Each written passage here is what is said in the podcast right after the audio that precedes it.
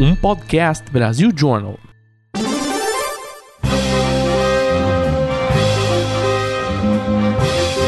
Eu sou Paulo Silveira. Eu sou o Rodrigo Dantas. E esse é o Like a Voz.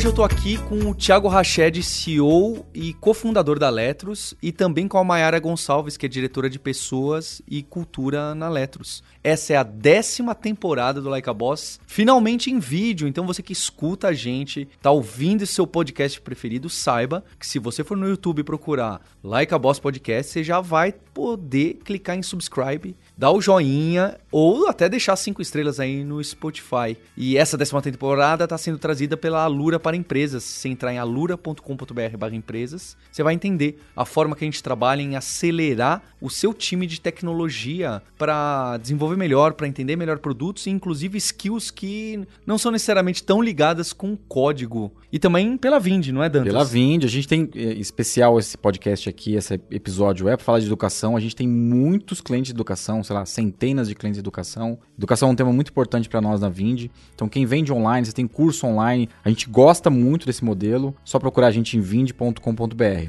Acho que vale levar também um convite aqui pro nosso grupo do Telegram. A gente tem um grupo do Telegram lá exclusivo do Like a Boss. Quem quiser conhecer, t.me barra grupo Like a Boss. A galera discute lá sobre os temas. Briga. Briga um pouco também. Mas é um grupo exclusivo do, do, do podcast que é bem legal. E hoje a gente está com a Letros. Então, para começar, eu queria entender qual que é a dor que a Letros tenta resolver. O que, que existia ali no momento de fundação que alguém virou e falou: peraí, aqui eu acho que é uma oportunidade de nascer um negócio, de nascer uma escola, de nascer algo que trabalha com escolas, que é um tema que também é, é muito próximo para mim. Muito bem, essa é uma ótima pergunta. Primeiro, agradecer o convite para participar e trocar com vocês. O que fez a, a Letros nascer foi efetivamente uma dor muito clara, que é a dor do letramento que é um termo que as pessoas, inclusive, não sabem o que significa. É, o que, que é o letramento, né? A gente fala muito de alfabetização, é o que a gente ouve no jornal, é o que a gente lê na, nas revistas, mas na verdade o letramento é a competência de você dominar a linguagem,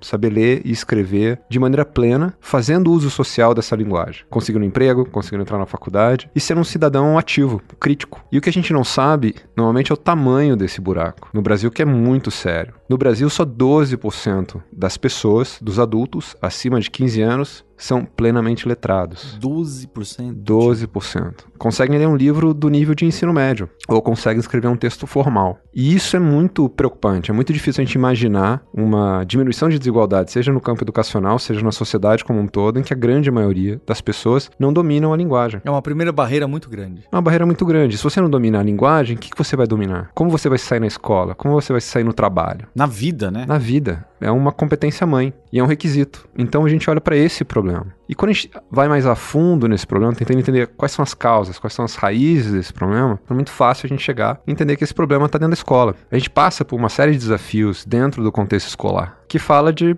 em vários campos, né? mas tem um, um problema específico que a gente acredita que tem um valor importante de ser resolvido, que é como que as crianças aprendem, como que os professores ensinam. E a verdade é que a nossa educação, não só no Brasil, mas na maior parte do mundo, ainda tem um caráter muito conteudista. É o conteúdo que está no centro. Então o professor ele entra na sala de aula, e hoje é quinta-feira, vai ser capítulo 4 para todo mundo. Ele vai entrar na turma A, B, C, D, E e vai dar o capítulo 4. Porque é isso que está na apostila, é isso que está no livro didático. E apesar disso, para muita gente, para nós, né, ser muito normal, na verdade é que isso esconde o fato de que a gente não está olhando para o aluno, a gente não está olhando para a turma, a gente não está olhando para as necessidades específicas que, de aprendizagem que esses alunos têm. Então, o nosso, a nossa visão e a maneira que a gente quer resolver essa dor é colocando o aluno no centro desse processo. Como que a gente consegue fazer com que gestores, professores, pais, governo, alunos entendam exatamente o que, que é prioritário nesse processo de ensino-aprendizagem. E para que isso seja possível, a gente precisa de informação. Precisa saber onde está o aluno. Onde está o aluno nessa jornada de desenvolvimento, nessa jornada de letramento. E para isso a gente usa tecnologia. Então a gente construiu uma tecnologia que é capaz de identificar os pontos críticos dos alunos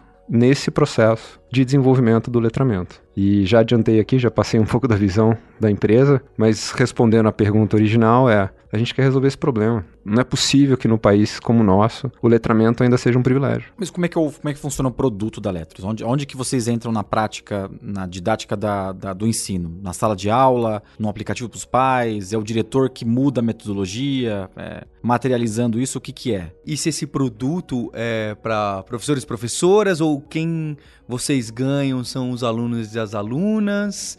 Ou porque eu já tô vendo que é um produto que chega na- nas escolas e tem o ensino médio, ensino básico, que pensando em empreendedorismo é um trabalho ainda mais difícil, né? Trabalhar com, com escola que tem um ciclo mais lento, pensando nessa modinha toda de startup, é justo que o pessoal de startup fala, não, você precisa ser rápido. E com aluno e aluna, você não pode ser. Não é assim, né? Não, ainda tem José- regulação ainda. Tem regulação por trás ainda. Como é que é, né? A gente tá falando num trabalho de letramento, de, de, de escrever a- bem e trabalhar bem, é, é algo que você não faz. Ah, deixa eu testar 15 dias com essa escola do subúrbio do Paraná para ver o que acontece. Não posso ver o que acontece. é? Então, quem, quem é as pessoas que estão consumindo, quem é o produto, para quem que vocês vendem? O produto, acho que, voltando para a dor, né? A gente precisa, para resolver essa dor, você precisa ser central nesse processo de ensino-aprendizagem. Você está no core da escola. Ser algo adjacente, um, um app, alguma coisa que é usado pontualmente, não vai resolver o problema. Então a gente é um programa curricular. A gente empacotou a nossa tecnologia como um programa. Porque tem formação de professor, porque tem acompanhamento, porque tem uma camada básica de conteúdo. E a gente se torna a atividade principal da escola em relação à produção de texto. Nós somos uma plataforma onde os alunos fazem suas produções de texto. E a partir dessas produções, utilizando inteligência artificial, processamento de linguagem natural, aí devs, olha letras aqui, é, a gente consegue construir uma camada de informação e de dados que permite direcionar o processo de ensino-aprendizagem. Então, dando um exemplo mais palpável, hoje, quando o aluno faz uma produção de texto numa escola de ensino médio, vai de uma qualidade média no Brasil, o professor vai levar para casa aquele, aquele pedaço de papel. Depois de duas, três semanas, ele retorna aquele pedaço de papel com uma nota e algumas marcações pontuais, que é o que dá para fazer com o tempo que o professor tem e com a remuneração que o professor tem. Como que o aluno usa aquilo para poder evoluir? Eu, eu não tenho noção, eu nem se lembra do texto que ele escreveu. Agora imagina você fazer uma produção de texto e imediatamente você ter uma visão super estruturada, organizada, imediata, marcando todo o seu texto e deixando muito claro para você aonde que estão os seus desafios. O que, que vai te levar de uma nota 6 para uma nota 7, de uma nota 7 para uma nota 8. Deixando muito claro qual que é esse caminho. E a gente leva essa informação que é entregue para o aluno de maneira rápida e objetiva para os professores e para os gestores também, para que todo mundo tenha clareza de quais são os desafios a serem atacados. Então esse é o produto, é um programa pedagógico que os alunos É participam. um SaaS. É um SaaS. Então a escola compra um, uma- um software as a service e ela paga uma mensalidade e aí o professor usa aplicando esses, essa produção de textos dos alunos, né? Exatamente. E, e tá dentro da sala de aula. Então, o professor tem um papel, o professor utiliza aquilo como meio para não só de avaliação, mas também para poder compreender os pontos que precisam ser trabalhados para cada uma das salas. O gestor tem essa visão também geral de cada série, de cada escola. Então, ele é um programa que integra todos os stakeholders ah, de uma escola dentro dele. E aí, é um bom gancho para para a pergunta do Paulo, que é, pô, mas como é que você faz a distribuir um negócio rápido, escalável, num mercado que você tem um monte de stakeholder? E é complexo. Acho que o desafio de você trabalhar com educação básica, regulada, dentro do currículo ainda, né, que você está mexendo com aula, com a lógica, com comportamento, esse é um grande desafio.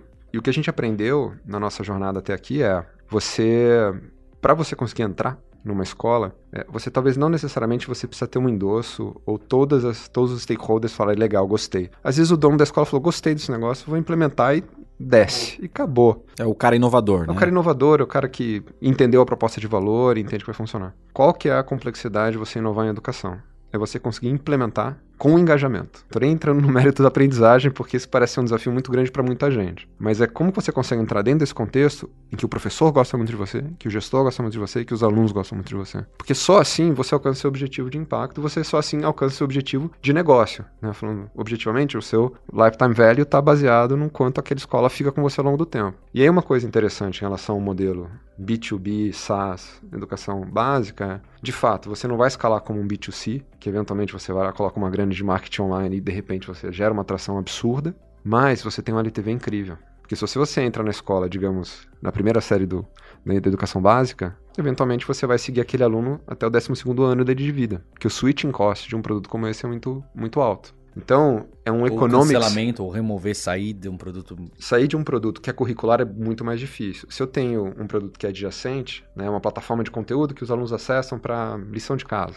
É, alguns alunos acessam, outros alunos não acessam. Chega no final do ano, o, o diretor vai fazer a conta lá do orçamento. Opa, vou ter que abaixar, diminuir aqui, a margem está apertada. O que, que eu posso tirar? Vou tirar o que não é tão central, que os alunos, os professores não vão sentir tanta falta. Então, a lógica e os economics por trás de um negócio B2B, é, escola, educação básica, é diferente. Né? É, você vai ter talvez um, talvez um CAC um pouco maior, não é bem o nosso caso, mas você pode chegar a ter um CAC maior por às vezes precisar de um modelo de vendas que é, é o field sales, né? A gente vai entrar em detalhes do seu Tá. mecanismo de venda, porque eu acho que é bem importante. Gostaria de aprender isso também, porque eu acho que é uma, tem uma complexidade grande de mercado, de tamanho de, de escola, né? Tá. Vamos deixar isso pro segundo round. Eu tenho mais um pra- pra entender do, do, do trabalho de vocês. Porque eu também trabalho com educação e sinto que startup em educação é muito fácil de você esquecer no, no dia a dia, na, na operação, que você, de alguma forma. Acho que vocês não. Mas eu sou uma escola, literalmente. E aí, quando você fica nesse negócio de startup, operação e financeiro e marketing, e o core, que é o aluno e a aluna, cadê? É? E, e acho que vocês têm ainda algo ainda muito maior, porque vocês estão do lado das escolas e dos professores e das professoras. E como que é isso de no mecanismo da startup? Eu imagino que no começo, um produto é, assim disruptivo, in- inovador, quem vai pegar é aquela diretora diretor que tem bastante budgets, que vem de uma escola premium e que tem um tipo de aluno e uma aluna que o letramento já é já é nota 9 no, no Enem, é 900. A gente quer ir do 900 para 950. É um problema. A gente pegar escolas, eu imagino que hoje o maior cliente de vocês ainda seja escolas privadas, mas se pegar uma que já chega numa situação um pouco mais próxima da periferia, numa classe média baixa, etc., o desafio ali já é outro, é de, de uma nota. é, como que isso é trabalhado? Como que isso. Já, já agora que vocês já têm algum tamanho, imagino que vocês tenham vários espectros aí dessa, dessa população de alunos e alunas e até de escolas diferentes. É, isso é, é um ponto bem curioso, porque quando a gente começou a Letros, a gente, tanto eu quanto o Luiz, os, fundadores, a gente sempre teve um olhar muito focado para a questão de impacto. Assim, a gente sempre quis construir algo que pudesse ter um efeito estrutural no setor. E não dá para ter um efeito estrutural no letramento se você trabalhar só com escola privada. Ah, ao mesmo tempo, a gente sabe que vender para governo é um, um desafio enorme. Assim, a gente não tem, não tem modelos e referências de muito sucesso. Pelo contrário, a gente tem muitas referências de insucesso. Então a gente trabalha realmente, hoje a maior parte das nossas escolas são privadas, temos sim escolas públicas hoje. E o que a gente aprendeu curiosamente é que as escolas veem valor na gente de maneiras muito distintas. Então a gente tem a escola de alto desempenho que fala assim, nossa, que é incrível, porque se eu conseguir ter essa camada de dados, de informação, para ajudar esse meu aluno que está tá no 9 e que eu sei que para ele vai fazer diferença chegar no 9.2, porque ele quer fazer medicina numa federal, isso tem valor para mim. Né? Então eles vêm para Letros muito nesse sentido. E tem escolas que olham para a gente e falam assim, nossa, pela primeira vez o meu aluno vai ter uma devolutiva estruturada, né? Porque a gente não tinha condições de pagar hora extra para o professor fazer correção, ou a gente não tinha uma formação tão boa de professor para poder olhar para o texto do aluno. Então, a gente trabalha com um espectro muito amplo de escola, uma diversidade muito grande de escolas. Escolas que, tanto escolas públicas, que obviamente é a população de mais baixa renda, mas a gente tem escolas privadas em que a mensalidade é 500 reais, a gente tem escola privada que a mensalidade são 5 mil reais. E o que a gente aprendeu mais recentemente é que você fala assim, então você atende todas as escolas? Em princípio, no ponto de vista socio socioeconômico, sim. A gente percebe que tem um fit melhor com escolas maiores e redes de escolas. São os dois perfis que se encaixam mais no nosso programa. É, estamos descobrindo e, tentando entender porquê, mas quando a gente olha para o nosso funil, para o nosso perfil de, de escolas, tem uma concentração desse grupo. E Mayara, como que isso reflete time de pessoas interno, não é? Porque a diversidade nos clientes de uma empresa normalmente é, reflete que a gente tem que pensar um pouco diferente para dentro também. Tem aqueles exemplos clássicos de startups que criam um produto que só funciona para um segmento da população, porque todo mundo que criou o produto tinha um perfil, né? Todo mundo estudou na, ah, todo mundo estudou em faculdade de elite, aí vai fazer o letramento, falava não, mas peraí, como isso aqui é problema para você? Eu achava que esse problema não existia. Começou a expandir essas escolas, começa a expandir o perfil desses alunos, alunos até dos pais, né? É, e isso da porta para dentro também é, reflete, é importante. Como que isso é atacado? Diversidade dentro da Letros é, é central. É central dentro do produto. Central dentro do pilar de pessoas e cultura, porque não tem como não ser. Porque como que você vai pensar um produto, por exemplo, pensando num time de produto, né, os designers, os desenvolvedores, que vão pensar um produto para atacar um problema dentro de uma escola pública, onde você tem um público, por exemplo, majoritariamente de pessoas pretas e pardas, e você não tem nenhuma pessoa preta ou parda entendendo é, e olhando para esse público. Você vai ter um viés muito forte no desenvolvimento desse produto que vai gerar um problema lá na ponta, na hora que o aluno for usar, porque não vai refletir tanto a realidade dele. E não só quando a gente pensa em diversidade racial, Inclusive, é importante a gente pensar num, num grupo de, de, pessoas que vão fazer a Letro e ser quem é, e que hoje fazem a Letro e ser quem é, em termos de diversidade socioeconômica também, né? Então, que acessos que você teve para você entender um pouco que tipo de dificuldade que você tem. Isso aconteceu não faz muito tempo, quando a gente estava priorizando o roadmap de produto e se definiu, vamos lançar um aplicativo. E aí levantou-se a questão, poxa, mas um aplicativo, a pessoa vai escrever uma redação, uma produção de texto dentro de um celular, e aí a gente vai incentivar com que as crianças fiquem mais tempo na tela. Mas, gente, as crianças de escola pública não têm notebook. Tem, Exato. Nem, não tem, às vezes o pai nem tem celular. Né? Eu, eu vejo isso. Exatamente. Então, se você tem um grupo de pessoas super privilegiadas, pensando esse produto, você vai ter um problema de, de adesão, porque não vai funcionar. Quando chegar lá na ponta, não vai ter o efeito que a gente espera e a gente não vai alcançar o propósito que a gente quer alcançar, porque a gente teve lá atrás um problema grave de diversidade. Então, diversidade sim é um pilar central quando a gente pensa todas as coisas dentro de pessoas e cultura na Letros. É, tem detalhes simples, né? Eu tenho um colega que trabalha no, nos bancos digitais. Ele fala que estavam querendo colocar uma tecnologia na app super moderna, mas aí não funcionava no Android 6, que é o que a maioria da população tem. É algo trivial assim, já estava sendo uh, escapado. É claro, né? Porque deve, independente vamos generalizar, independente de onde veio, tem um pouquinho mais de acesso financeiro, um pouquinho mais, né? As pessoas acham que é muito mais, é um pouquinho a mais. Então já está enviesado. Ah, peraí, se o meu modelo roda, roda no de todo mundo. É um viés tão óbvio da gente ver e que em educação, como normalmente a gente está falando de escalas grandes, escolas, muita gente, ensino básico, ensino médio, isso começa a ficar gritante, né?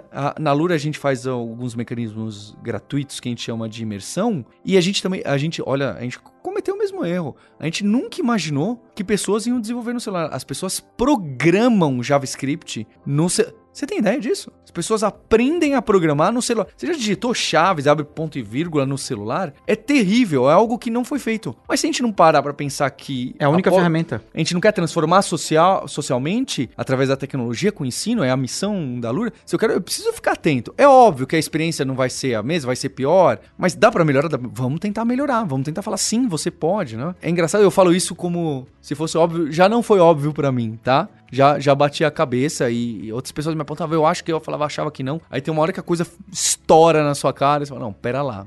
Mayara, então vocês fazem uma. É, vocês, na contratação tem esse pensamento já de como que vai o produto vai chegar na ponta lá, né? É, isso não aumenta um pouco o desafio, porque a gente já tem já um desafio de mão de obra de tecnologia e ainda pensar nessa entrada com diversidade para que o aluno seja impactado em todas as esferas lá se torna mais desafiador, certo? Com certeza, é muito mais desafiador, mas não faz sentido ser de outro jeito. Porque se a gente não olha para isso, a gente não atinge o propósito. É, é, claro que a gente tem hoje uma dificuldade muito grande de contratar dev, a Letros e todas as empresas que precisam de dev nesse país. Mas eu acredito que é muito possível quando a gente tem uma proposta de valor clara e a gente consegue conectar não só com, cara, vem aqui que a gente está transformando a educação desse país.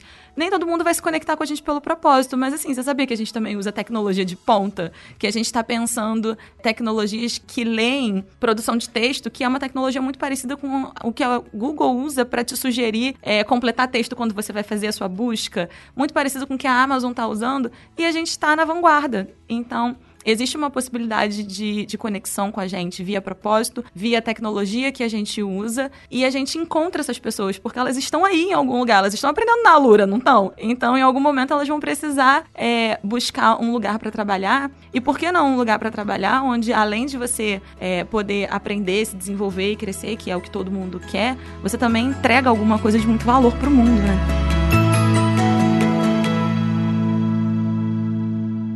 Round fight!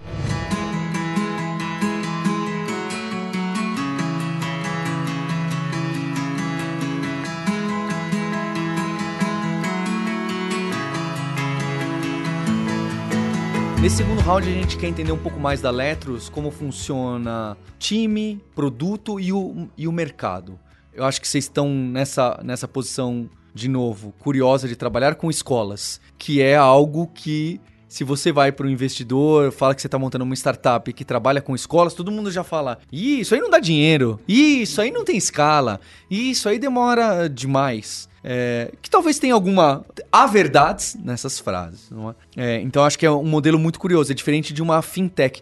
Engraçado, né? O, o Dantas é uma fintech que eu sempre desço além. Fintech do tipo assim: fintech é o exemplo clássico que uma startup, tudo que tem de livro funciona. É muito rápido pra você testar, você pode ficar com um pedacinho da transação. Tudo que se fala em startup, em uma fintech, é, todo livro de startup você pode ler numa fintech. Agora, em educação, pega livro de startup e você fala, isso aqui não funciona, eu não tenho esse ciclo de vida. Testa rápido, vai lá. Ah, Não se falhar, errado. tudo ah, se bem. falhar, tudo bem. Eu vou É. estar errado com a vida do, do- da aluna do Bater primeiro a porta, grau da, Bater a porta da escola e falar, diretor, deixa eu fazer uns um testes teste aqui A com e seus B. alunos. Vou fazer um teste AB aqui, ó. ó, Uns não vão dar certo, mas aí daqui a seis anos a gente melhora. Tem algumas coisas que não dá, é por isso que eu, eu acho que é interessante. O Dantas colocou aqui na pauta um que eu acho que é o, o do time, a gente já desenvolveu um pouquinho do time, que é quando vocês contratam pessoas Conhecer de educação. Tudo bem, vai, vocês podem me dar a resposta padrão. Não, tem que se apaixonar por educação. Ok, mas eu quero mais que isso. Eu quero saber, precisa já ter trabalhado com educação? Ou, ou, ou é muito mais interessante a pessoa que já passou por educação? Ou contratam, vocês preferem contratar professores, né? Depende. Aquela resposta é terrível.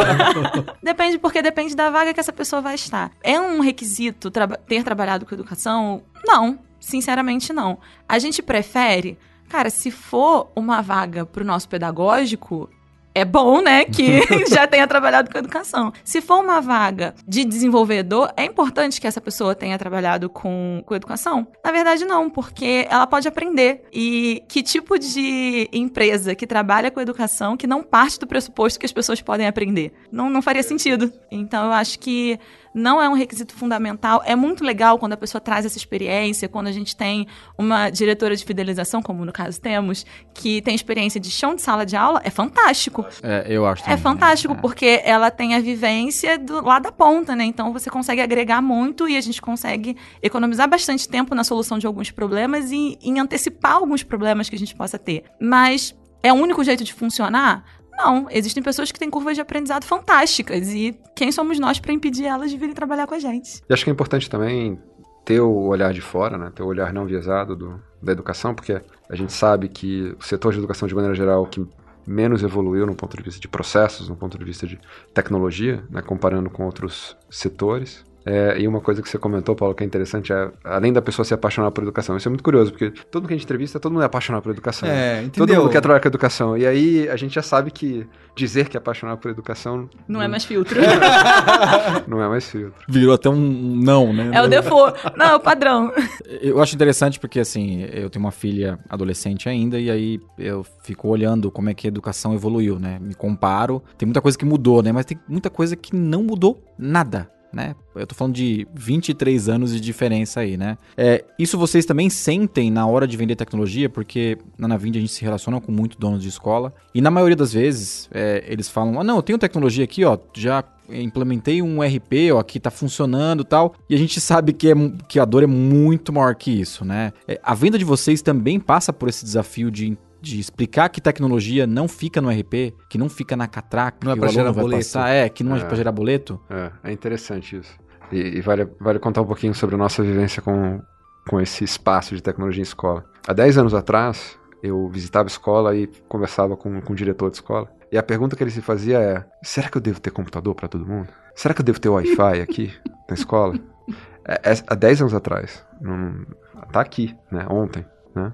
E aí, há uns 5 anos atrás, ele já tinha se convencido que precisava de tecnologia. Quando a gente começou, né? Eu tinha convencido, ah, eu tenho computador, eu tenho Wi-Fi. E a pergunta que eles faziam é assim, "Ber, e agora? O que eu coloco aqui dentro, né? Essa é a pergunta. Mas eles se convenceram porque as escolas foram herdadas pelos filhos ou porque os alunos realmente mudaram o perfil? Eu acho que existe um consenso social hoje que a tecnologia ela tem que estar presente em tudo. É, você até, do ponto de vista social, fala, não, não, a gente não precisa de tecnologia. Não, não, tecnologia não vai mudar o mundo. Não, tecnologia não, não, não funciona. É, é difícil você defender esse ponto hoje, né? Dado o quanto que a gente está na pessoa física conectado e quanto que tecnologia faz parte do nosso universo hoje. Só que eles ainda, há cinco anos atrás, eles olhavam para tecnologia muito numa visão ainda de como que ele digitaliza o analógico. Então, ah, como que eu levo meu, a minha apostila agora para o site? Essa é a visão de digitalização, né? Porque, ué, é, sempre Gente. teve apostila, sempre teve livro didático, então agora como é que eu faço para colocar isso né, na internet, né? E esse era o desafio.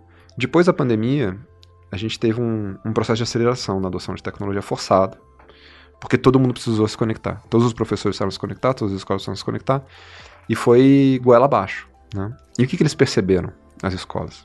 Que eles não têm a menor ideia de como engajar aluno com tecnologia. Não tem a menor ideia. As soluções eram, ah, pessoal, 30 alunos, vamos hoje assistir a videoaula do No professor, do professor não sei da onde, ou vamos fazer um, uma aula expositiva que imagina ficar 4 horas, 5 horas seguidas em aula, por vídeo, não só as escolas, mas todo mundo fala, pô, mas como é que a gente faz para gerar engajamento? Então a gente começa a ter hoje um- uma escola que está preocupada em entender engajamento e impacto de aprendizagem com o uso de tecnologia. E, e a pandemia, né, obviamente foi terrível, mas gerou esse legado e essa conexão em massa dos professores, principalmente dos professores, Brasil afora. Então, só trazendo um contexto do estágio de adoção de tecnologia da escola Brasil, escola mundo nesses últimos anos e que acha que abre uma janela de oportunidade muito especial, muito especial. Mas voltando sobre como que a gente trabalha com esses gestores, esses stakeholders, que ainda foram formados e ainda estão, de certa maneira, ainda conectados mais fortemente com o universo analógico, a gente, no começo, a gente fazia apresentação nas escolas. Falava, deixa eu te mostrar como é que o nosso produto funcionava e tal. E aí fica aquela coisa meio, mas como assim inteligência artificial analisando o texto do aluno? Isso não vai funcionar nunca. Todo mundo muito cético. E com razão, né? Que, que história é essa de inteligência artificial analisando o texto de aluno? Como que a gente quebrou isso? Deixando eles experimentarem. E aí, é meio startupeiro o que a gente fez, mas a gente conseguiu empacotar isso de uma maneira que o gestor, que o professor entende, que é, vamos fazer um piloto? Vocês usam. E no pior cenário, vocês vão ter informações que vocês nunca viram, estruturadas sobre o perfil de escrita dos seus alunos. No pior cenário.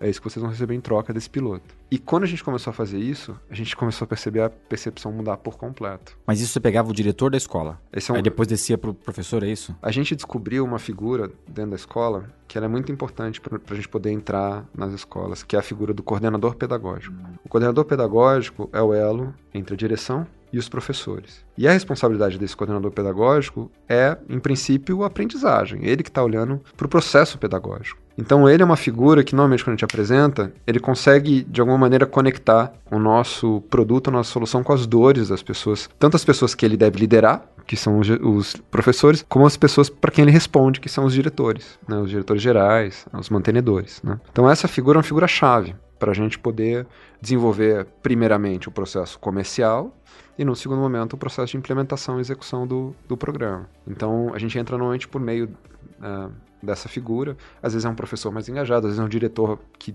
entra na parte pedagógica de maneira mais forte. Então você tem uma variação, mas é normalmente essa figura de coordenador, coordenadora.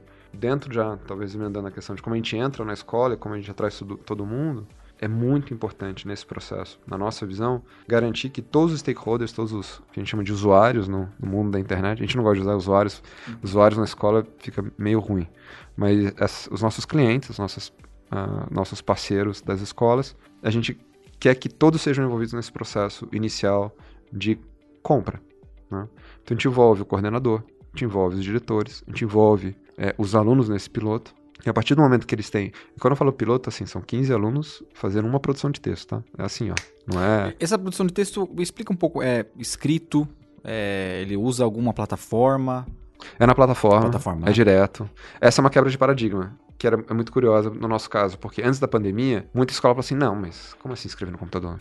Pô, vestibular é no papel, o Enem é no papel. Acho que, Rached, você me contou que algumas escolas, na hora que começou a pandemia, a lição de casa para ser corrigida de escolas de elite. A pessoa escrevia a, a lição de casa, passava um motoboy de casa em casa É. para buscar É. a lição. É, é isso mesmo. Para não usar o computador, porque o computador é aquele negócio do mal. É. E para não usar o computador. É, é o plágio Ah, ou tem isso, né? a distração, certo? Porque, de novo, né? Algum sentido faz, mas é aquela coisa que não, é uma, não tem como você competir, não adianta você. Mas, e é engraçado que pensando na lógica de inovação, né? É aquela coisa, né? Puxa, a gente não consegue mais estar presencial. A gente não consegue entregar. Vamos para online. Vai para online. Desastre. Né? Não funciona, não entregam, baixo engajamento. Ah, beleza, vamos voltar porque funcionava antes. Quando você tem recurso para fazer esse tipo de logística, você faz, mas obviamente não é escalável, não é eficiente. Então é curioso, porque quando a gente, antes quando a gente falava, olha, o aluno vai ter que escrever no computador, alguns gestores, alguns professores falaram assim, mas como eles vão escrever no computador? Eles têm que escrever no papel. Porque o vestibular é no papel, o Enem é no papel, etc. E é curioso, né? Porque quando que você escreve no papel? Quando que a gente escreve no papel? Qual é a proporção do quando você escreve no papel com quando você escreve no celular ou no computador? Na vida, né? Uh, mas tudo bem. É, o que aconteceu com a pandemia? Com raras exceções, como a do, do, do que o Paulo contou agora, é, todo mundo foi computador. E é óbvio que tem computador. E acho que tem uma vantagem em relação a usar o computador versus usar o papel, que é aprender a escrever, uma analogia besta aí, genérica, é igual andar de bicicleta. Eu posso te mostrar um vídeo aqui de como se anda de bicicleta, posso explicar na lousa como é que se anda de bicicleta. Você aprendendo a andar de bicicleta? Andando de bicicleta. Caindo, levantando, aprendendo, entendendo onde você errou, voltando. Quando você usa a tecnologia e a pessoa escreve no computador, você é capaz de dar um feedback na hora para ela. E ela não só recebe o feedback, ela pode melhorar na hora. Né? Todos os indicadores que a gente indica para ela, você errou aqui, ó. Você está usando poucos conectivos ou conectivos de uma diversidade baixa. Olha essa recomendação. Você pode mudar seu texto. Ela mexe aquilo, já ficou verdinho o indicador, já subiu a nota dela. É um nível de interação e é um processo de engajamento ao processo de aprendizagem que você não tem no analógico, você não tem no papel. Mesmo que ela pudesse tirar uma foto, mandar o papel, aí vai para lá, aí volta. A gente hoje não encontrou tecnologia de OCR, né, de reconhecimento de, de texto manuscrito boa o suficiente para integrar. E a gente acha que a experiência digital também é muito valiosa. E a gente tem um preconceito, né? É, de novo, nossos filhos acabam sendo nossos laboratórios, né? É, a gente acostumou a aprender a escrever no papel. A gente fica vendo como eles respondem a gente nas mensagens, né? Eu falo, quero ver quando for uma coisa didática e oficial dela responder no. E, e, e eles separam completamente isso. Não é engraçado isso, né? De, eles realmente sabem quando é para escrever para uma prova, não colocar diminutivo tal. Isso é bem interessante, né? É. Isso é interessante porque o, o, o, Luiz, nosso, nosso cofundador, ele fala muito isso, né? O que, que é dominar a linguagem? O que é dominar a, a leitura e a escrita? É dominar os diferentes gêneros textuais, os diferentes jogos linguísticos. Então você vai escrever uma hora na, na sala de aula uma poesia, uma biografia, uma narrativa, um conto, ou você vai escrever um texto dissertativo argumentativo, que vai ser mais formal. Então cada tipo de texto texto demanda uma linguagem diferente. Eu vou conversar com você aqui no podcast de uma maneira diferente que a gente vai conversar talvez no bar, uhum. né? E que vai ser diferente. Talvez não, mas tudo bem. é, talvez a gente não, mas é ou uma entrevista de emprego, né? Ou né? você tem linguagens próprias para cada situação. Então, eu acho que é, o bacana da linguagem é isso, é você aprender a adaptar a sua linguagem ao contexto. Para essa temporada do Like a Boss, agora que a gente tem esse mecanismo de mesa para quem está assistindo a gente no YouTube, a gente trouxe essa proposta de que trazer mais de uma pessoa. É? E quando o Rached me trouxe, eu falei: olha, é, uma das ideias é levar a Mayara e etc. E ela é diretora de pessoas. Aí eu sempre penso, né? Pessoas e cultura é um pouco da porta para dentro, né? Mas é óbvio que o, o espectro é muito amplo. Algo que eu penso quando a gente fala de tecnologia, escola, inteligência artificial e redação, e que eu acho que dá medo em todo mundo, é o que você já narrou um pouco aqui. Você falou, ah, o verdinho, a nota sobe já de imediato, desce e etc. Qual que é o meu medo e que aparece por aí? A partir do momento que eu dou nota para como as pessoas escrevem, primeiro, aquela coisa da inteligência artificial e, e bias e preconceito. Pessoas que vieram de um background diferente escrevem de um jeito diferente. Eu vou dar uma nota pior para elas, porque elas escrevem de uma maneira diferente. E eu não estou falando de gramática, não, viu? Estou falando do estilo e talvez Coloca alguns conectivos. Né? Usa muita interjeição, usa menos. Aí você fala, ô, oh, você está usando muita interjeição. Ué, mas de onde eu nasci, a gente fala assim, isso é muito bem visto e, e, funciona. Então, esse é um. Então, é aquilo do bias da inteligência artificial, não é? Naquelas câmeras de segurança que, quando a pessoa é negra, não sei o que, não sei o que, classifica. Sabe aqueles bias que hoje em dia tá tão em voga a gente lutar contra. Esse é um ponto um. Agora tem até o que não é de,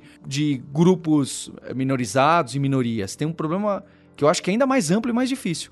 A gente não vai levar a escrita dessa pensando no problema de vocês, mais específico, letramento. Se a gente começa a dar notas rápidas e, e feedback rápido para essas pessoas, a gente não pode levá-las para um máximo local. As pessoas não vão começar a escrever cada vez mais parecidas e a gente diminui a diversidade de ideia, que obviamente está muito conectado ao background de, e, e, como que essas pessoas vieram, os grupos que elas vieram, mas é além ainda, não é? A gente quer aquelas pessoas que escrevem é, os surrealistas, a gente quer que a pessoa tenha essas possibilidades. E que eu sei que esse problema não é a Letros, tá? É o problema, a escola já é um problema, certo? A escola já forma a gente naquela a caixinha. Acho que hoje em dia isso todo mundo já sabe desse problema, isso já é uma discussão antiga. Mas com tecnologia, inteligência artificial, não fica mais complicado? Você tá com muita vontade de responder e eu sei que isso te preocupa também.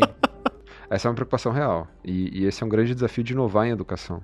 Porque, especialmente a educação básica regulada, que tem essa característica de ter evoluído pouco no ponto de vista metodológico e tecnológico nas últimas décadas. Porque é muito difícil você ser, pegando a palavra né, do, do startupeiro ser disruptivo num contexto em que está tão enraizado dentro de um modus operandi que tem raízes muito profundas, por exemplo, a formação dos professores, que não, por exemplo, não tem uso, não tem uma preparação para a tecnologia. A formação de de professor no Brasil não fala de tecnologia, de maneira geral, obviamente. Então, como é que você trabalha com isso e como você inova nesse contexto? E a nossa estratégia é uma estratégia de ir pelas beiradas. É uma estratégia da gente conseguir inovar o máximo possível sem gerar uma ruptura das crenças e do que uh, as escolas entendem que é prioritário para elas também. E acho que é importante a gente também olhar para a escola não como esse lugar antigo e ultrapassado, mas também com muita gente boa, com muita gente com boa vontade, com muita gente com experiência, com expertise que a gente tem que aprender delas. Então, o nosso olhar, e aí pegando a questão específica da nota, quando a gente trabalha um gênero dissertativo que normalmente está vinculado a Enem,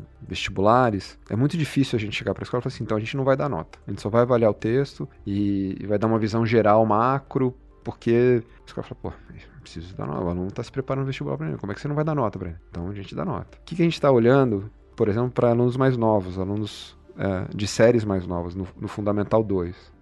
É, a gente não está hoje tão preocupado com a nota. E o, o objetivo final não é, é, entregar a nota. A nota ela, ela, faz parte do modus operandi. Tem o boletim, tem a nota, está na regulação que os alunos precisam ser avaliados, então precisa dar uma nota para ele. Então vamos respeitar o, o, que a gente não consegue mudar, mas como que a gente consegue ir além disso? Então para a gente é muito mais entender características linguísticas do texto, mas mais do que isso, o que é o letramento senão você ter a capacidade de interpretar, você ter a capacidade de refletir, você ter a capacidade de se expressar. Isso é desenvolvimento mental, de consciência e cognitivo. Então, a gente tem experiências na Letros, foi a nossa grande experiência do último ano, como exemplo, em que foi feita uma proposta de texto, não curricular, então opcional para as escolas, para os alunos poderem realizar, dentro de uma temática que era muito importante, que era a temática do feminino e da importância do feminino na, na vida das pessoas de maneira geral, e deixou livre para que os alunos interessados, os professores interessados, pudessem fazer uma produção de texto e pudessem ter algumas atividades em torno desse tema, de debate, de apresentação, de discussão e etc. Foi a atividade de maior engajamento na nossa história, em que a gente não tinha nota, em que a gente não estava tentando colocar os alunos numa classificação, em que o objetivo estava mais na discussão do tema do que efetivamente na produção de texto. A produção de texto é a materialização de um processo pedagógico que acontece em torno dessa atividade. Então tem um desafio do nosso lado, que é como que a gente sai dessas caixinhas, quebra um pouco esses paradigmas é, dos padrões, né? Que estão impostos no texto, sem dúvida, os nossos padrões sociais eles se impõem ao texto, e como que a gente começa a ter um olhar menos classificatório e mais de desenvolvimento dos, dos nossos estudantes, numa visão muito mais ampla e talvez não objetiva talvez não numérica, mas que tenha o desenvolvimento da linguagem e do pensamento crítico associado. Estou aqui pensando que o quanto que isso atravessa também os processos de avaliação que a gente tem dentro da empresa. Então, quando a gente fala de avaliação de desempenho, não faz sentido para a gente ter um ranking é, de quem é a sua estrela, quem foi o melhor funcionário, não faz sentido. Não faz sentido a gente usar uma metodologia de nine box que coloca literalmente as pessoas em nove caixas. É, e como que a gente tem um processo de avaliação que gera conversas significativas, sabe, entre é, pessoas e, e, suas pessoas gestoras e a sua liderança. Como que a liderança pode, de fato, construir um feedback que vai apoiar o desenvolvimento e o aprendizado daquela pessoa? Como que você olha para trás para extrair os aprendizados que você teve, não para ficar procurando culpado ou para dizer você não vai ganhar uma promoção porque você vacilou ali ou vacilou aqui. Inclusive, o processo de avaliação de desempenho é, é separado do momento de promoção e de aumento, justamente para que ele tenha foco no desenvolvimento desenvolvimento. E como que isso casa com o jeito que a Letros faz para fora, né? Com o jeito que a gente pensa para os nossos alunos, para os professores. E aí é muito interessante ver uma ideia e uma crença atravessando é, a empresa dentro e fora, né? Então, quando a gente pensa pessoas e cultura, a gente não está pensando dentro, a gente está pensando atravessamento, porque são as pessoas de dentro que vão construir o que vai para fora. Então, não tem como isso ser descolado, né? Não combinamos e eu peguei aí, olha só. eu tenho uma curiosidade sobre é, a persona, né? A gente Canal falou, de venda. falou muito sobre ino- os inovadores que compram. Eu acho que quando você chega numa escola que tem um viés muito forte de inovação, o diretor tá aberto, acho que fica fácil encaixar letras assim. Primeira pergunta é, quando o governo compra, quem é que compra? É a prefeitura? É... E a outra é, é se tem mais desafio quando é um setor público versus setor privado. O- que é outro tema que investidor e fundo odeio falar. Ah, não, porque eu também vou trabalhar com o setor ó, público. Ai, meu Deus do céu, não, isso aí a gente não sabe se vai ter, se não vai ter, se vai Mas- tocar, não sei o quê. Mas é aí que tá o impacto. É aí que tá o impacto. É aí que muda o país de fato, né? É, ótimos pontos. Acho que, é, de fato, o, o segmento privado é muito diferente do setor público no ponto de vista de, de abordagem, de perfil de persona e de, até de proposta de valor. Claro, todo mundo está olhando para aprendizagem de alguma maneira, mas é encarado e tem uma visão um pouco distinta. Quando a gente fala do setor privado, a grande proposta de valor que a gente tem, é, isso, é, isso é um ponto importante também. Tem um- um- uma, uma premissa que normalmente os, quem desenvolve produtos de educação, principalmente de educação básica, tem, que é se eu tiver um produto que no ponto de vista pedagógico ele é melhor, todo mundo vai querer. E todo mundo vai usar. Porque eu consigo mostrar que por A mais B, não necessariamente com resultado de avaliação de impacto, nada disso, mas em termos de lógica ele funciona melhor. Um caso conhecido é, por exemplo, do Khan Academy, todo mundo quase mundo conhece, que não conseguiu entrar na escola de maneira efetiva, como um programa pedagógico. Ele é um programa hoje mais adjacente, pontual, e existem outras ideias do que fazer com o Khan Academy hoje, mas que não teve o sucesso que se esperava, dado todo, é, toda a lógica que ele tinha. Cada stakeholder tem uma dor específica. O que o gestor quer é diferente do que o coordenador quer, o que o aluno quer. E acho que está aí o grande desafio do processo comercial, de como que você consegue é, não só apresentar, mas fazer ele sentir essa proposta de valor de maneira muito concreta. Só um exemplo pontual, assim, o gestor de escola privada, claro que ele quer que os alunos melhorem, é óbvio, né? essa é a proposta de valor dele para os pais. Mas, qual é a preocupação dele? Matrícula. Em paralelo ao pedagógico, tem uma questão de matrícula. Então, na cabeça dele está muito essa cabeça também, é uma, uma preocupação legítima de, beleza, como é que eu gero mais aluno se eu utilizar Letro? Será que eu vou reter mais aluno? Será que eu vou conseguir fazer um- uma comunicação para os pais falando que eu tenho uma tecnologia de ponta, que é reconhecida pela Unesco, que tem avaliação do MIT? Será que ele vai reconhecer isso para poder se matricular comigo? Como que isso se encaixa na minha proposta de gestor para os pais? Então, acho que no desenvolvimento desse processo comercial, então tem muito isso de entender qual é a dor de cada um. E falando um pouquinho do governo, que eu acho que é um, um tema bem importante, eu acho que vale a pena comentar, é governo, é, historicamente, ele não está acostumado, ele não tem modelos de aquisição de produtos inovadores. A legislação que existe hoje disponível para comprar produtos inovadores não é muito sofisticada, não é muito aderente à inovação. É, então, quando você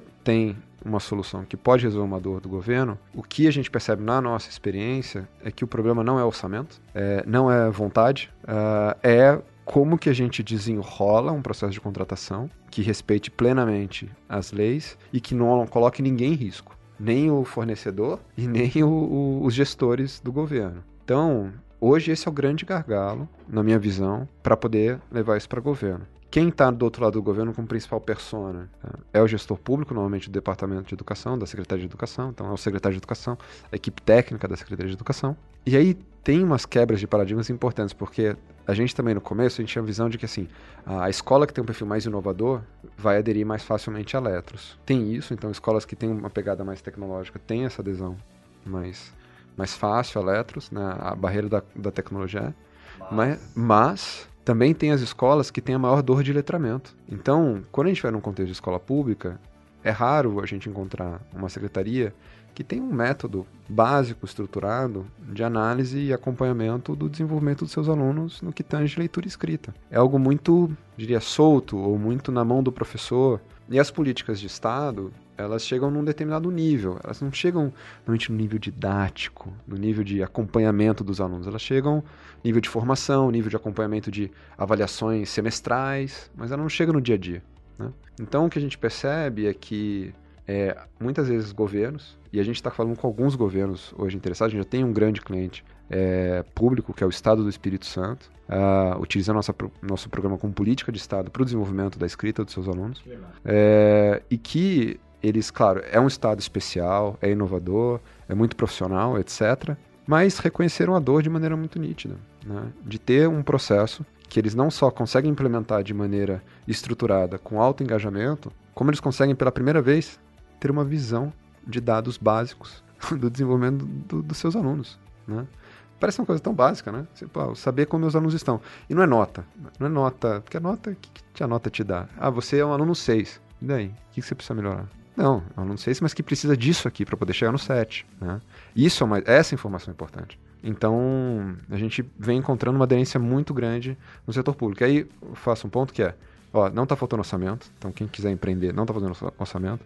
E se ao mesmo tempo é um espaço arriscado, porque o histórico de soluções é, é, ruim, né? a gente tem vários casos de insucessos em educação, a gente começa a ter casos de sucesso, não só de venda, mas de pagamento de contrato, de renovação. É um mercado muito grande. Até investidores aqui. Tem risco? Tem. É proporcional ao retorno. Quem conseguir é, resolver essa questão vai ter um oceano azul gigantesco para surfar. Aí tem que ver qual que é o investidor que vai bancar esse tipo de risco. Mas é o que a gente acredita. Nosso plano ainda tem escolas privadas com uma parcela importante da nossa receita futura. Tem porque a gente percebe uma aderência e a gente tem mais controle e previsibilidade do processo comercial. Mas a gente acha que governo é uma oportunidade muito grande. Do produto em si, só para entender, quem é que paga? É o pai e a mãe? É a aluna? É a professora? É o diretor? É a coordenadora? Quem é que é, tá bancando, como que isso é oferecido de tal maneira que não pareça ser só custo.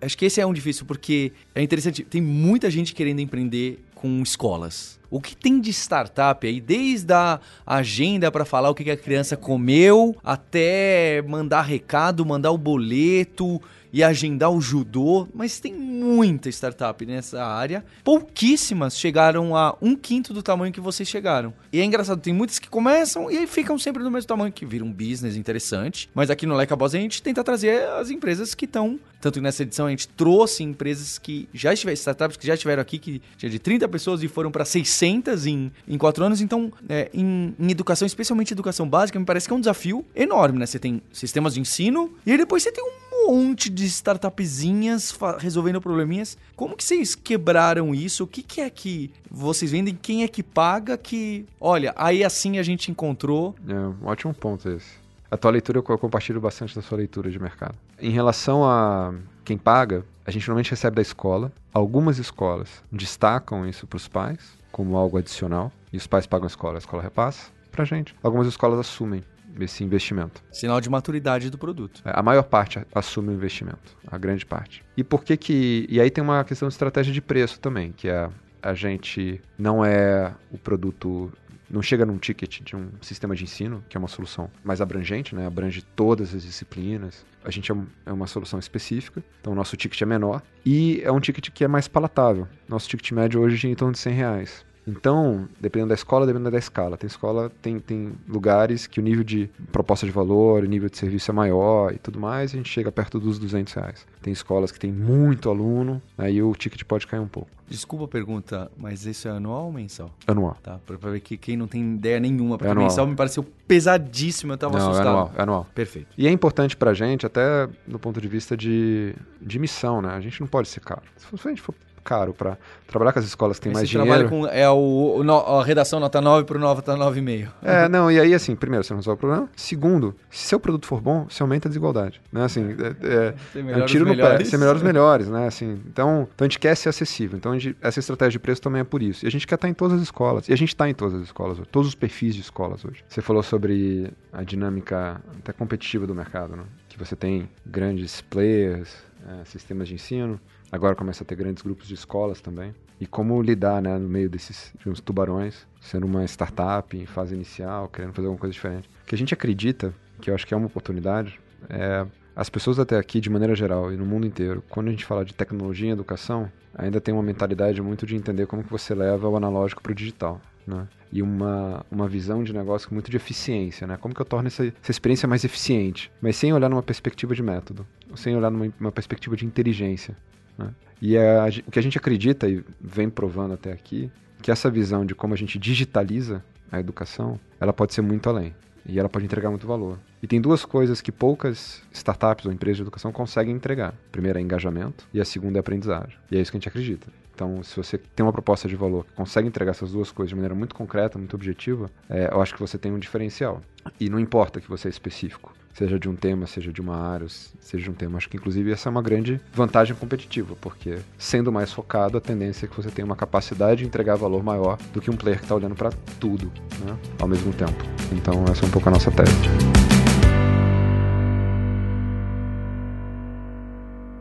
Round three, fight!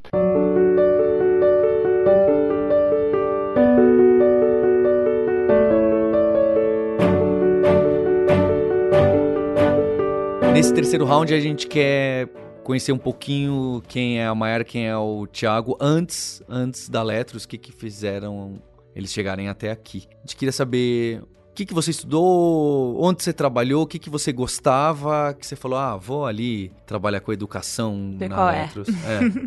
É muito curioso hoje eu trabalhar com educação porque eu sempre fui uma aluna CDF. Então eu sempre fui aluna que tirava 10, que tinha todas as estrelinhas. E eu fiz um curso técnico em edificações, eu quase fui engenheira civil. Meu irmão, cofundador da Lura, fez edificações também. Então, eu fiz na rede Faetec pública do Rio de Janeiro.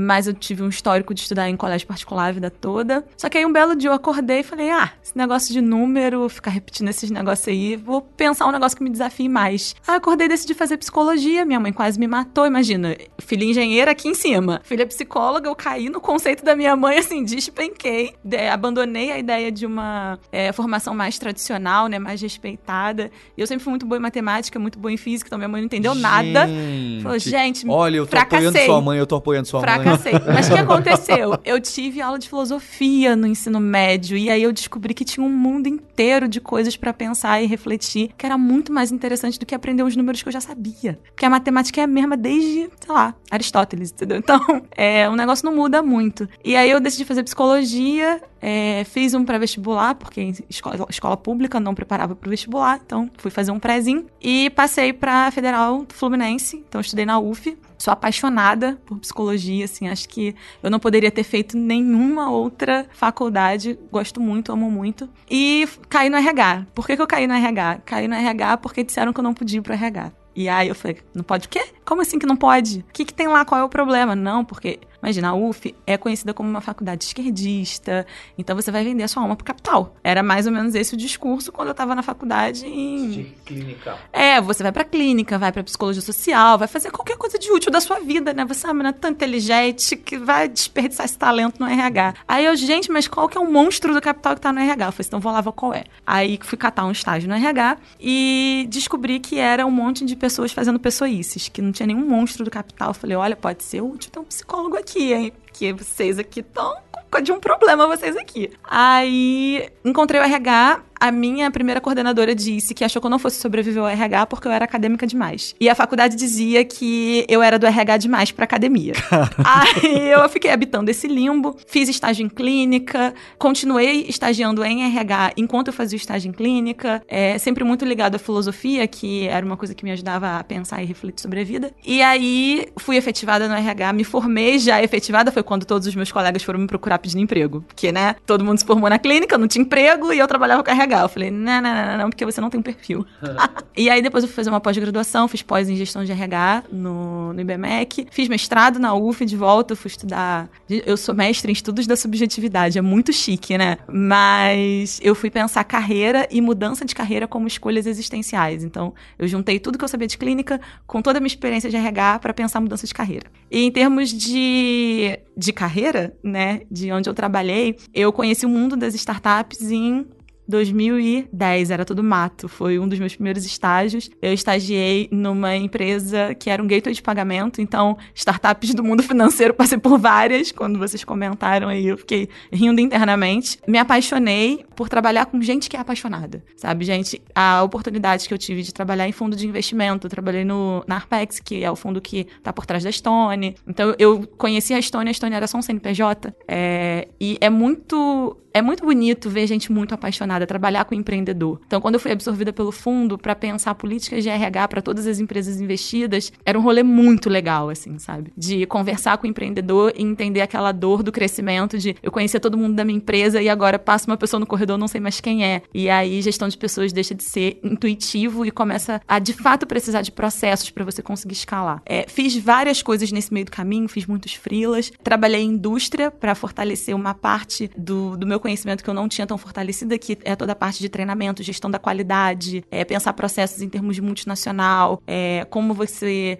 é, traz para o Brasil políticas que nasciam na, na, Europa, coisas que iam fazer sentido pro chão de fábrica aqui e que não faziam lá, e coisas que faziam sentido lá e que não fazem aqui. Então, ter essa experiência multicultural foi muito interessante. E aí, o mundo da startup me convidou de novo para construir um RH do zero. É isso, a oportunidade de você construir do zero junto com uma empresa que estava nascendo. Eu trabalhei de novo numa empresa de meio de pagamento, depois eu fui trabalhar num banco. E aí, quando eu tava no banco, o Thiago me achou, falou: Mai, vamos bater um papo? Então, tenho aqui uma oportunidade que eu acho que tem muito a sua cara. Custou um pouco pra gente conseguir fazer a entrevista no fim das contas, mas aí eu mandei uma mensagem pra ele, tipo, vem cá, essa entrevista vai rolar ou não vai rolar esse papo? Aí ele, não, vai rolar sim, a gente vai conseguir. E aí, quando ele me apresentou a Letras, que eu pensei, gente, é a experiência de fechar um ciclo, assim, sabe? De passar por tudo isso e poder devolver pro mundo um impacto dentro da educação e com essa missão de letramento, foi uma coisa que fez muito sentido para mim e, e foi meio que não teve muito como dizer não.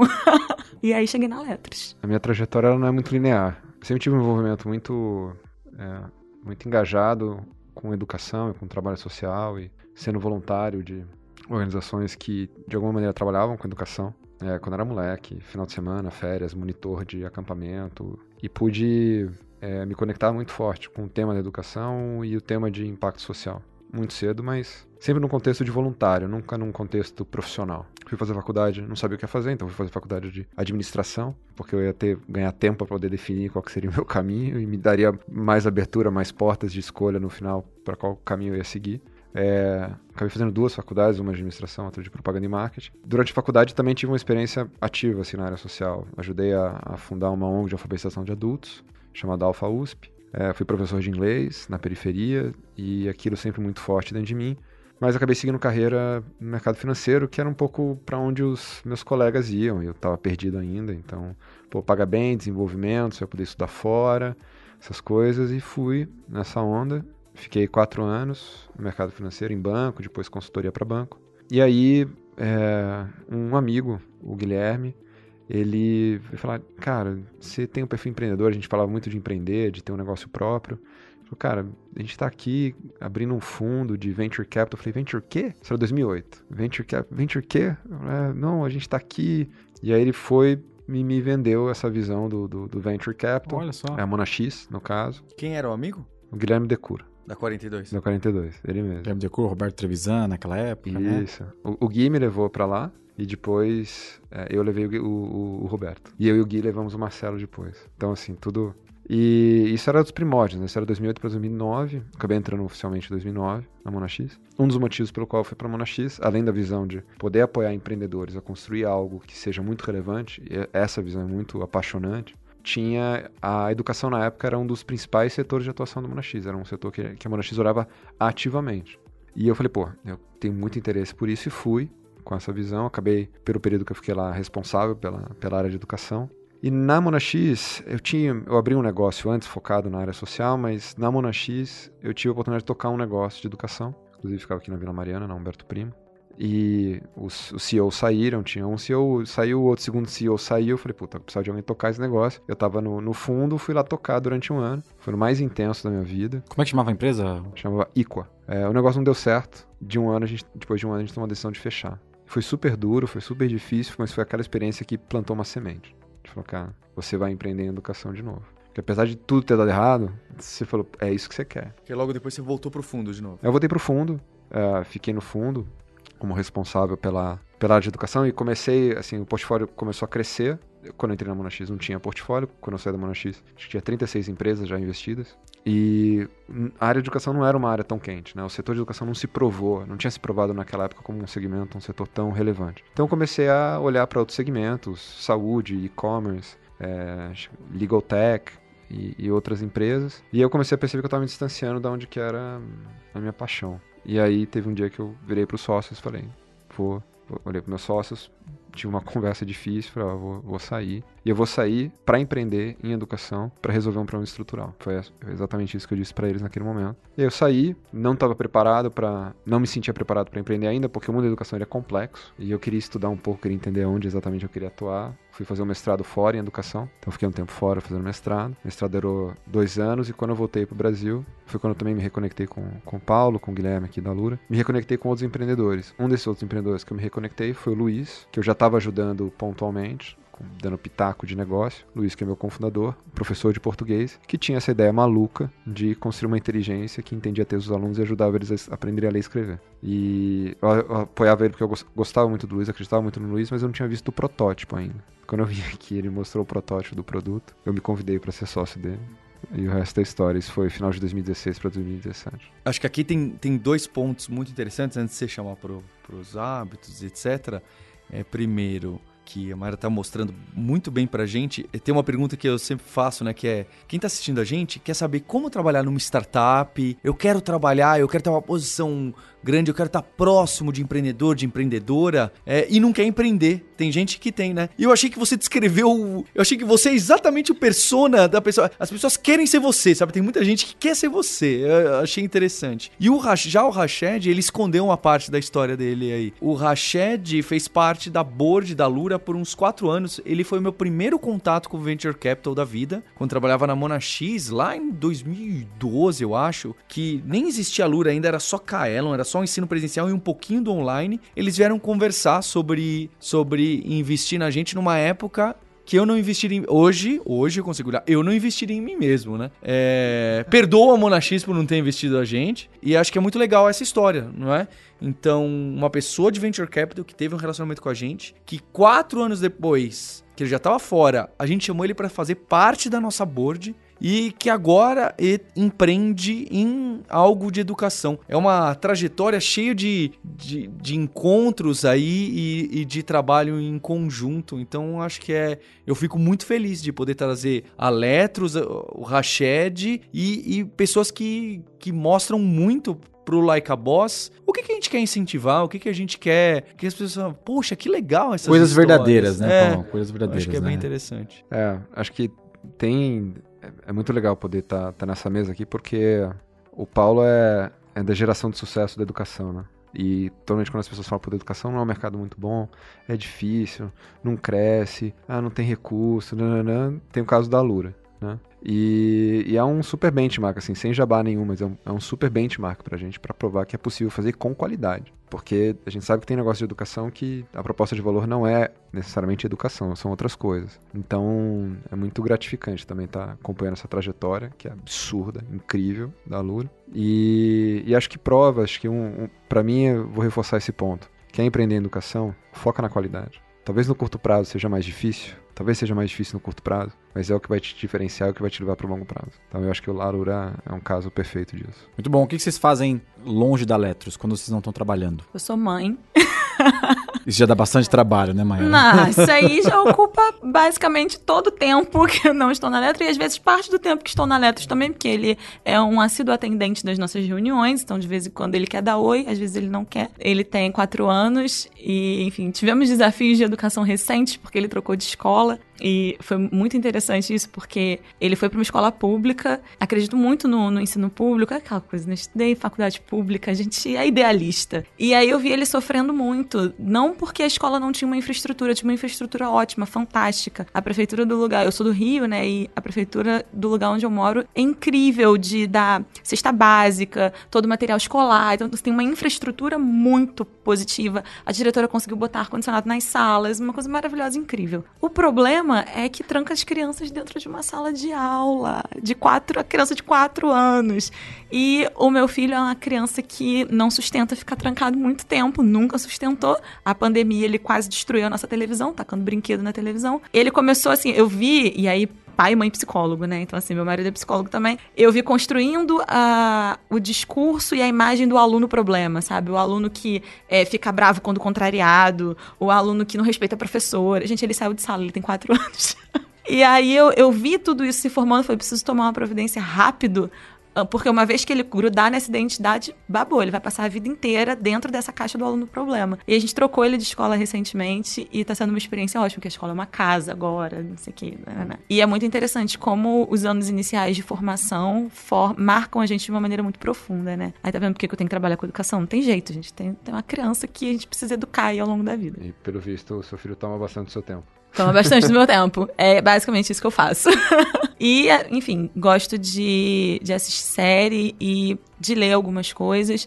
É, eu não sou muito fã, e aí vou dar uma subvertida assim, no mundo do- das startups. Não gosto muito de ler livro de negócio, porque eu acho que de negócio já basta né, um pouco do nosso dia a dia. A gente aprende, troca, faz E temos treinamento. bem repetitivos hoje em dia. É, eu gosto de ler livro de fantasia porque eu acho que a coisa mais importante que a gente precisa aprender a fazer e lembrar de fazer sempre é sonhar. Então, ler umas coisas assim meio diferentes. É, eu, eu tô com um filho pequeno também, então, sendo bem honesto, meu tempo livre é, é muito dedicado a ele. Mas fora isso, é, não tem hobbies muito especiais ou muito peculiares, não. Eu gosto de. Agora que a pandemia tá dando uma trégua, encontrar os amigos, a gente tá ainda fazendo um, um catch-up desse período de isolamento, encontrar os amigos, encontrar a família. É, e gosto de esporte, gosto de me exercitar, gosto de.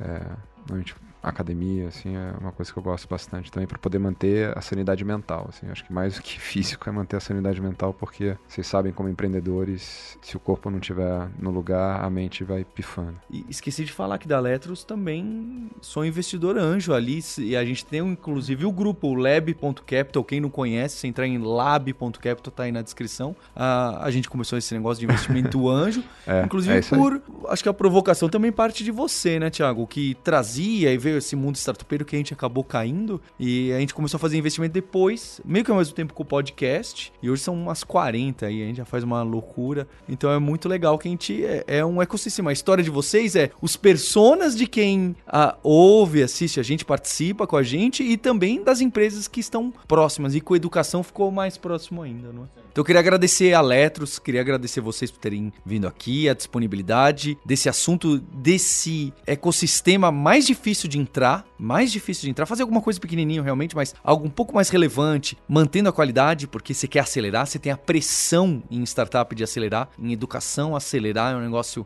né, de- o crescimento da sua empresa, você fazer de qualquer jeito, ou "Não, vamos, né, vamos testar, vamos colocar, ah, se não der demite, né? Se não der, você faz, se não, não é que a gente é bonzinho, não é, não é, é mais do que isso, é porque é a vida das pessoas, é o aluno, a aluna que tá sendo letrado, não é uma coisa que, Não ah, se não der software. certo, É. se não ficar tão bom, tudo bem, foi mais barato, não ficou tão bom. É, aqui os trade-offs é, é muito, certo? É um risco muito grande que a gente põe. Tem muita responsabilidade. Muita, é isso, é isso. É Eu um aprendi- trabalho de muita responsabilidade. Eu aprendi bastante também. Obrigado por ter vindo aí. Muito obrigado. Obrigado pelo convite. Se você está procurando mais conteúdo de empreendedorismo, gestão e liderança, o Like a Boss agora faz parte do Brasil Journal Podcasts. O Brasil Journal, que já estreita as relações das startups com a Faria Lima, de fundadores e fundadoras, com todo o setor financeiro do país, agora tem esse portal incrível e está aumentando a forma que cria conteúdo. É com muito orgulho que o Like a Boss faz parte do Brasil Journal Podcasts. E também fica o convite para você entrar lá no likeaboss.com.br e deixar o seu e-mail na newsletter, porque o Like a Boss vai fazer parte da construção de uma nova escola de gestão. Uma escola que vai trazer gestão, liderança de forma moderna, de forma com tecnologia. Você vai ser a primeira pessoa a ficar sabendo. Então, vai lá no likeaboss.com.br, deixa seu e-mail para guardar essa grande novidade que chega no fim da temporada e também participar das nossas redes sociais. Lá tem o link do Instagram, do LinkedIn, do Telegram, onde a gente tem discussões sobre empreendedorismo, sobre C-level, sobre gestão moderna e tecnologia. You win! Este podcast foi editado por Radiofobia, podcast e multimídia.